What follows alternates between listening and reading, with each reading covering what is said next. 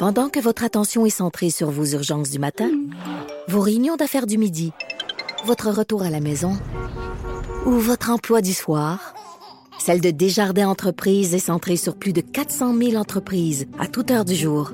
Grâce à notre connaissance des secteurs d'activité et à notre accompagnement spécialisé, nous aidons les entrepreneurs à relever chaque défi pour qu'ils puissent rester centrés sur ce qui compte, le développement de leur entreprise. Écoutez, Franchement dit. Donc, on est en attente, mot du point de presse de Justin Trudeau, Mhm. qui a devancé de 15 minutes euh, son activité. La seule chose que je Oui. pouvais voir dans son agenda, c'est qu'il y a une séance virtuelle là, des de la Chambre Ben des communes oui. un peu plus tard dans l'avant-midi, début d'après-midi. Donc, c'est peut-être pour se donner le temps d'être là euh, à l'heure, là, qu'ils ont Ouais. décidé de, de faire ça à 11 heures. Euh, je sais pas si le premier ministre aura l'occasion de donner euh, des nouvelles de, de sa mère. Quelle... Il l'a fait sur quel- Twitter, en tout cas. Ah oui, il l'a fait sur Twitter. ok, Ouais, que- attends ben, je vais te peut-être juste résumer ce qui s'est euh, passé, Maud, parce son que... tweet. En fait, il y a eu un... qui déjà une crise à gérer, a eu à gérer le fait que sa Ouais. propre conjointe a eu la COVID. Et là, c'est sa mère qui, dans un élément qui a rien à voir avec la COVID, s'est ramassée dans une situation euh, difficile, problématique. Ouais, ben il y a eu un incendie en fait dans, dans l'immeuble où elle reste. Elle a été incommodée par la fumée. Euh, donc le tweet en question, il y a 49-50 minutes euh, où il dit j'ai été en contact avec ma mère et heureusement elle va bien. Merci à tous ceux qui ont pensé à nous. Je voudrais également remercier les premiers répondants pour leur travail incroyable. Mes pensées vont aux autres familles touchées par cet incendie. OK. Donc, elle va bien, a été incommodée par la fumée, a été transportée donc euh, au centre hospitalier. Je pense que c'est la bonne chose à faire de la part du premier ministre d'essayer euh, d'évacuer, dans le fond, le- la question avant même d'avoir son point de presse. J'imagine que euh, Ouais. il est conscient là qu'il se trouverait assurément des euh, mauvaises langues pour lui reprocher de parler de sa situation particulière, même si, par exemple, c'est des sûr. journalistes qui lui posaient euh, des questions. Mhm. Euh, donc, on est en attente du premier ministre. Juste on va revenir sur un élément qui, je sais, a été mentionné, entre autres, par Benoît Dutrisac, par Richard Martineau, sur la situation en Angleterre. À Londres, où, semble-t-il, on a rapporté de plus en plus de cas d'enfants qui euh, auraient des symptômes respiratoires euh, assez intenses, graves, en lien avec la COVID-19, ce qui viendra un peu à l'encontre d'autres symptômes, des sym- symptômes gastriques euh, et tout, là, bref. Et là, c'est la, la, pediatric, pediatric, Comment? en anglais, c'est hein, Oui. Pediatric Intensive Care Society. La PICS, la PICS, qui avait euh, émis cette, euh, cette notice-là, si on veut, à l'endroit du personnel médical en, à- médical en disant faites attention parce qu'on a recensé un nombre important de, de ce genre de cas-là depuis quelque temps en Angleterre, à Londres. Et là, assez rapidement, il y a un petit vent de panique qui s'est créé parce que on n'arrête pas de dire depuis le début que ce qu'on sait de la COVID, c'est que les jeunes sont pratiquement pas ou très très peu atteints ou s'ils sont, ont des, euh, des symptômes qui sont euh, très très très modérés. Donc là, et, et une des problématiques, c'est que dans les jeunes qui ont été répertoriés avec des symptômes très durs, oui, il y en a quelques-uns qui ont testé positif à la COVID-19, mais il y en a d'autres que non. Ouais. Alors là, la question, j'ai j'ai lu des notes là-dessus parce que ce qui est intéressant, c'est qu'hier, la PIX a refait une autre note euh, dans laquelle elle, elle vient un peu euh, moduler son message fait la veille. Ouais. Et elle dit, elle a même une, une, une, une adresse particulièrement aux parents en disant, si vous êtes des parents, soyez euh, assurés euh, que, parce que je fais une traduction euh, euh, libre, là, que ces cas-là sont très, très, très rares pour l'instant et qu'il n'y a rien qui démontre que, de façon générale, les jeunes pourraient être massivement atteints avec de grandes difficultés. Donc, Exact. ils vont inves- investiguer ça, mais ils ont quand même tenu à préciser que pour l'instant, c'était une observation très, très, très préliminaire. Oui, puis la docteur Quash qui était en entrevue ce matin avec Benoît a, a rappelé ça aussi. Elle dit, tu sais, dans ce genre de contexte-là où on a un virus qu'on connaît pas beaucoup, c'est important de de publiciser ces informations-là, de les médiatiser pour que partout dans le monde, ben si un médecin se dit, hey ben me semble que moi le patient que j'ai vu, il y avait tel tel symptôme que ça correspondait, ok c'est pas le seul, fait peut-être que des cas rares, il va y en avoir plusieurs, ou peut-être que ça va venir établir une certaine entre guillemets normalité. Donc on va venir dire bon finalement pour les enfants, ben il y a tel tel autre symptôme qui peuvent s'ajouter, mais ça elle aussi disait ben c'est des cas rares. R-A-R-E-S. Ils sont rares, donc capotez pas pour l'instant. C'était un peu ça aussi son message. Et c'est localisé. C'est localisé à Londres. Donc, est-ce que, par exemple, euh, ben, est-ce que c'est carrément le hasard? Est-ce que c'est euh, un autre virus qui en ce moment fait rage? Peut-être. Euh, en espérant que ce soit pas une nouvelle bibite qu'on connaît pas, qui elle aussi va être très, très, très mhm. problématique. Est-ce que c'est une mutation de la COVID-19? Ça, ce qui serait quelque chose euh, à craindre, là, que le virus soit en train de muter. Et en même temps, ben, le fait que c'est localisé aussi, ça soulève des questions. En fait, est-ce que même il y a quelque chose qui serait de nature à nous rassurer, le fait qu'on ne voyage à peu près plus? Disons qu'il y aurait eu une mutation du virus ou un nouveau virus ou une nouvelle forme. Ben là, pour l'instant, si c'est localisé en Angleterre, à Londres, ça va être en ce moment, là, on n'a jamais eu des conditions aussi favorables à euh, fermer ça, à circoncire si on veut, mm-hmm. euh, circonscrire. Et une petite différence, là, mais il n'y a pas beaucoup de lettres de différence. C'est ça qui arrive. En le disant, j'ai voulu le rattraper avec mes mains. oui, il est parti. fait que là, tu as le choix. Soit que tu dis personne s'en est rendu compte, mais que tu sais qu'il y a des milliers de personnes qui nous écoutent et qui vont l'avoir remarqué, ou tu te, tu te mets toi-même le, le sac sur la tête. Euh, circonscrire, donc, la mm-hmm. crise. Euh, donc, voilà, il y a plein... Mais tu sais, je, je, voulais en parler juste pour dire, parce que assez rapidement, on voit que ça, ça se propage, là. faut quand même donner l'heure juste c'est un petit phénomène. La, la, la PIX a dit, écoutez, on, on veut juste que les gens, le personnel médical en fait, soit alerte et que si eux aussi voient des cas comme ça, qu'on puisse être en mesure de partager, de colliger l'information. Faut pas sauter aux conclusions. Il faudrait pas dire ah ben là ça ça arrive au moment où nous on s'apprête par exemple à renvoyer nos enfants sur les bancs d'école. Non non. Donc faudrait tout annuler ça. C'est pas. Ce serait pas non plus une, une bonne idée. Alors euh, voilà. Et euh, donc Justin Trudeau qui euh, qui fait son arrivée, je ne sais pas si c'est le genre de, de questions auxquelles il, il, va tenter de répondre. Et donc on va entendre le premier ministre Justin Trudeau qui prend le micro à l'instant. Good morning everyone. Bonjour à tous. Je sais que plusieurs d'entre vous avaient entendu des nouvelles de ma mère. Sachez que je lui ai parlé et elle se porte bien. Je remercie tous ceux qui lui ont prêté main forte et j'aimerais remercier les premiers répondants qui ont fait un travail extraordinaire. Ce matin, nos pensées accompagnent ceux qui vivent à Fort McMurray qui vivent avec les inondations printanières. Euh, nous avons, mon ministre Blair a parlé aux maires et euh, nous sommes présents pour aider et aux bénévoles qui sont déployés, euh, incluant autour des hôpitaux pour placer des sacs de sable. On les remercie. Et à travers le pays, il y a d'autres communautés qui doivent composer avec ces inondations. Alors continuez de suivre les directives des autorités pour vous garder en sécurité. Tout cela s'ajoute à des temps qui sont déjà difficiles. Je sais que les Canadiens vont continuer de travailler ensemble. Bientôt, je vais me joindre à des membres du Parlement d'un peu partout à travers le pays pour une séance virtuelle du Parlement. Peu importe les défis posés par la pandémie, notre Parlement trouve des façons de continuer de servir les Canadiens. Les parlementaires travaillent ensemble avec un objectif commun, soutenir les Canadiens et garder notre pays fort.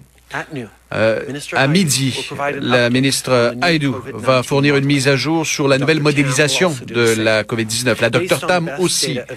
Nous allons nous baser sur les meilleures données disponibles et vous offrir un portrait précis de ce que nous pensons être la situation actuelle et de ce qui s'en vient. On vous fournira plus de détails.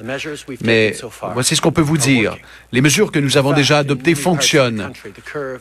Dans plusieurs euh, endroits à travers le pays, la courbe s'est aplanie, mais on n'est pas sorti du bois. On est en plein cœur de la plus importante crise de santé publique que le Canada ait connue. Et si euh, on bouge trop rapidement, on pourrait perdre les progrès accomplis. Alors on doit être extrêmement vigilant, prudent, non seulement pour nous-mêmes, mais aussi pour les plus vulnérables, nos parents, nos grands-parents, les aînés qui sont dans des résidences. Un peu plus tôt ce mois-ci, lorsque nous avons dévoilé notre première modélisation, je vous avais dit que le chemin à parcourir nous appartenait. Et cela s'applique encore aujourd'hui. Combien de cas confirmés, combien de euh, décès à, survenir, tout cela dépendra de nos actions. Vous avez déjà répondu présent pour aider votre famille, vos voisins, vos amis et les travailleurs du front dans le réseau de la santé pour qu'ils restent en sécurité. Et des gouvernements de partout au pays sont sont également présents. On est un grand pays et on n'est pas d'accord sur tout, mais en ce moment, les premiers ministres des provinces et le gouvernement fédéral travaillent ensemble pour combattre cette crise. On a besoin de directives communes pour nous assurer que les décisions qui sont prises partout au pays sont ancrées dans une compréhension commune euh, de la science et des conseils des experts. Bientôt, nous allons dévoiler des directives partagées qui euh, seront euh, établies par les gouvernements des provinces, des territoires et le gouvernement fédéral. Ce ne sont pas des mesures spécifiques. Par exemple, quand pourrez-vous revenir au, travail, à l'école ou quand pourrez-vous euh, rencontrer des amis. Ce cadre va plutôt décrire les principes généraux qui vont guider nos actions. On va commencer à réouvrir à rouvrir notre économie et toutes les étapes seront inspirées de ce que nous dit la science.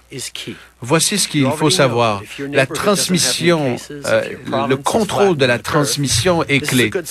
Euh, il y a de bons signes à certains endroits qui permettront de rouvrir des entreprises. Euh, pour rouvrir l'économie, on doit avoir une capacité de test et de traçabilité suffisante pour contrôler euh, la propagation. Et cela voudra dire que vous serez en sécurité lorsque vous allez retourner au travail. Vous allez avoir plus de tests et donc euh, autour de vous, si quelqu'un contracte la COVID-19, vous le saurez, vous pourrez vous isoler. Au travail, il y aura aussi des mesures spécifiques et plus d'équipements pour vous garder en sécurité. Et pour les hôpitaux, on devra s'assurer qu'ils sont en mesure non seulement de composer avec les cas de COVID-19, mais aussi pour tous ceux qui ont besoin de soins. Et pour certains groupes qui sont très vulnérables, comme les aînés ou encore ceux dans des résidences pour aînés, des mesures fortes devront être déployées pour encore longtemps. Ce virus euh, a des effets différents sur différentes personnes et on doit se rappeler de cela que vous euh, faisiez face à la violence domestique, que vous viviez dans des régions éloignées, que vous soyez dans un CHSLD. On travaille au front et on est là pour vous. Notre priorité, c'est de garder tous les Canadiens en sécurité tout en euh, essayant de revenir à la normale le, plus possible. Les dernières prévisions sur l'évolution de la COVID-19. Dans bien des régions du pays, le virus a ralenti sa progression, mais on n'est pas sorti du bois. On fait face à l'une des crises de santé publique les plus graves de l'histoire de notre pays. Et si on lève les restrictions trop vite, on pourrait perdre tous les progrès qu'on a réalisés. Même si les tendances nous encouragent, on doit rester prudent. Et à certains endroits, surtout dans les CHSLD, on va encore devoir faire plus. Mais comme je l'ai dit déjà, chacun d'entre nous décidera la suite des choses. Combien de nouveaux cas on va avoir? Combien de familles seront dans le deuil? Est-ce que notre système de santé va tenir le coup? Tout ça, ça dépend de nous tous. La bonne nouvelle, c'est que les gens posent les bons gestes pour se protéger les uns les autres. Mais il faut continuer. Continuez de rester chez vous. Faites l'épicerie une fois par semaine ou moins. Gardez une distance de deux mètres avec les autres et suivez les directives de santé publique. D'ici peu, on va partager l'ensemble de principes communs concernant la relance de l'économie sur lequel le gouvernement fédéral et les gouvernements provinciaux et territoriaux se sont entendus. Ces principes établissent les conditions qui doivent être en place avant qu'on puisse commencer à lever les restrictions. Par exemple, les capacités en matière de dépistage et de suivi de la COVID-19 doivent être suffisantes pour nous permettre de contrôler la propagation. Et c'est pourquoi on intensifie le dépistage et on met en place les outils nécessaires le plus rapidement possible. Il doit y avoir des mesures spécifiques et du nouvel équipement pour vous protéger au travail. Et pour certains groupes particulièrement vulnérables, comme les aînés et ceux qui résident dans des établissements de soins de longue durée, des mesures plus rigoureuses vont devoir rester en vigueur plus, longtemps. Notre priorité, c'est d'assurer la sécurité des Canadiens pendant que la vie commence à reprendre son cours. Today, Aujourd'hui, je veux également vous euh, fournir une mise à jour sur euh, les quantités d'équipements de protection individuelle.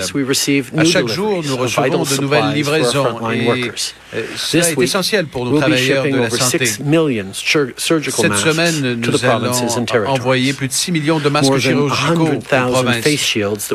Plus de 100 000 visières commandées à Bauer, une autre entreprise de Toronto, seront prêtes et pourront être livrées rapidement. Et il y en a plus qui s'en viennent. Tout le monde mérite d'être en sécurité au travail. Et aujourd'hui, un jour spécial euh, qui commémore euh, ceux qui ont péri au travail, on se souvient et on rend hommage à ces milliers de travailleurs qui, au pays, euh, méritent qu'on les salue et méritent qu'on les soutienne. Je veux aussi faire une mise à point sur l'équipement de protection individuelle qui assure la sécurité des travailleurs de première ligne. On reçoit des cargaisons et des livraisons de matériel médical plusieurs fois par semaine. Cette semaine, on va envoyer plus de 6 millions de masques chirurgicaux aux provinces et aux territoires. Plus de 100 000 visières de protection faciale qu'on a commandées de Bauer et de Toronto Stamp sont aussi prêtes et seront envoyées très bientôt. Tout le monde mérite d'être en sécurité au travail.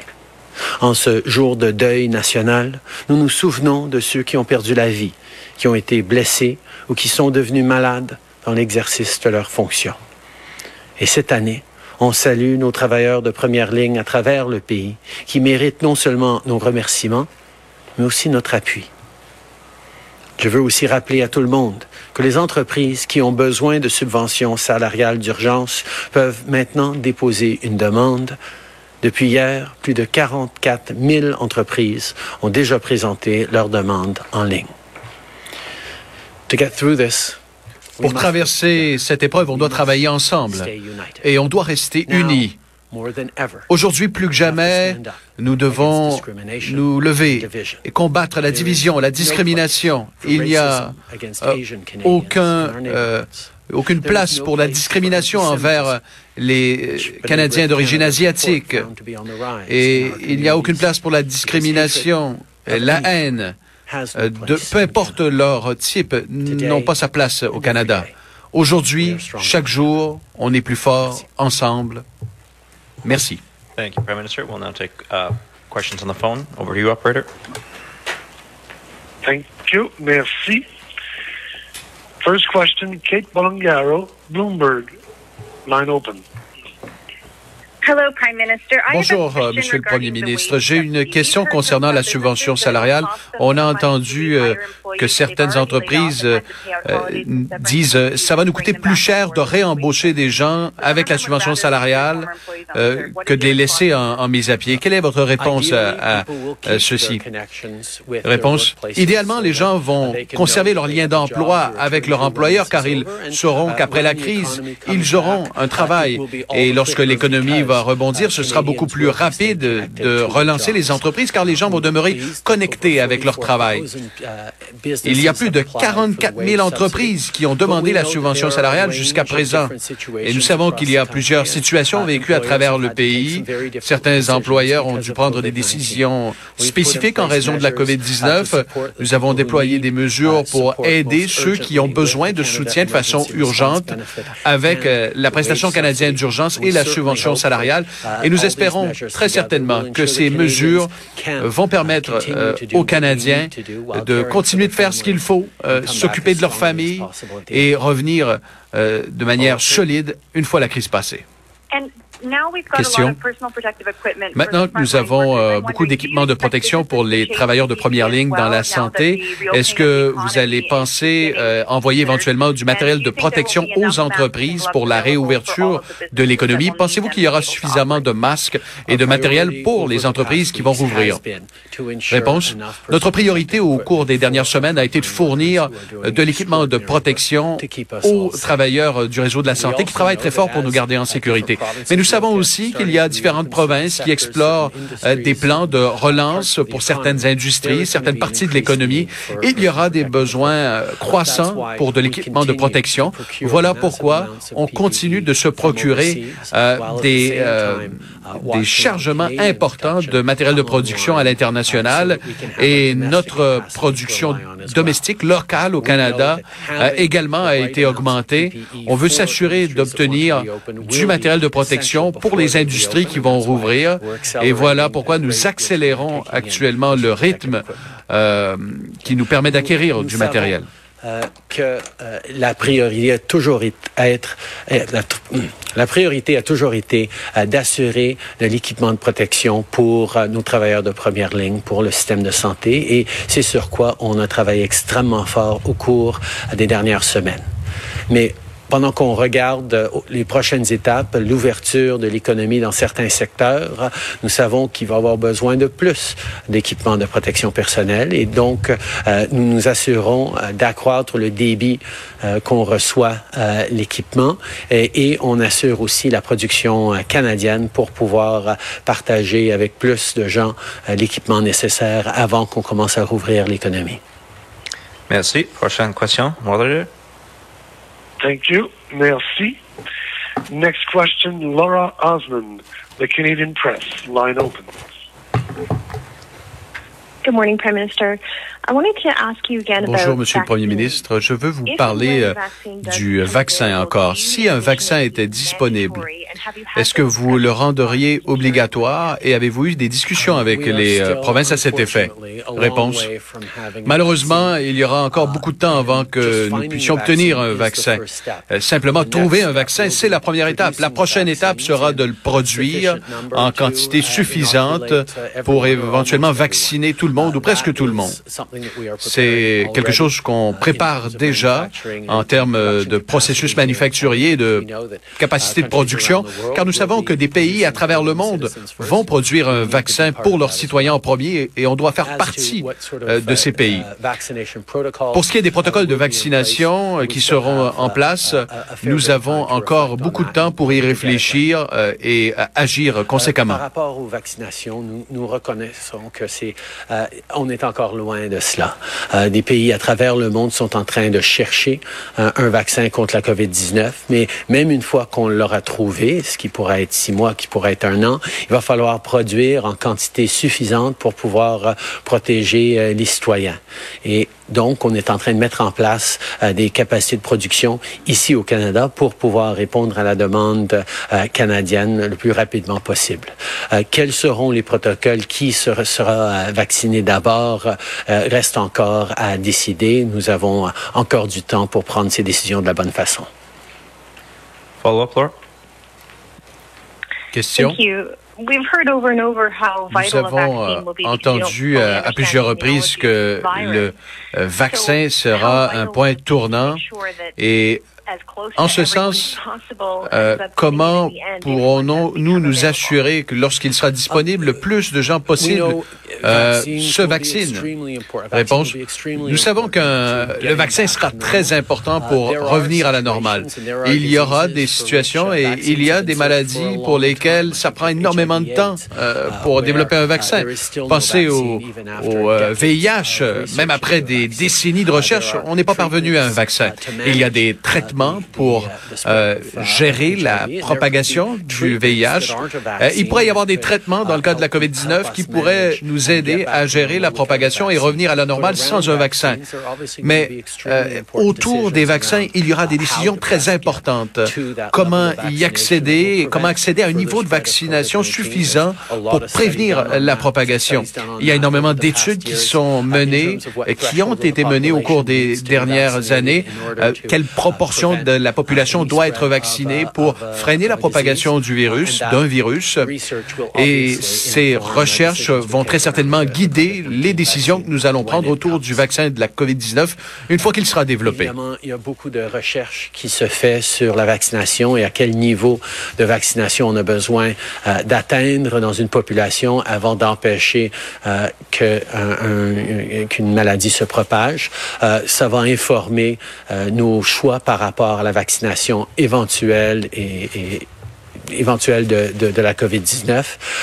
mais c'est toujours possible qu'on n'ait pas euh, de vaccination éventuellement. Ça fait plus que dix ans qu'on cherche de façon très agressive euh, un vaccin contre le VIH et euh, on n'en a pas encore, mais il y a des traitements qui nous permettent de gérer cette maladie beaucoup mieux que ce qu'on faisait avant.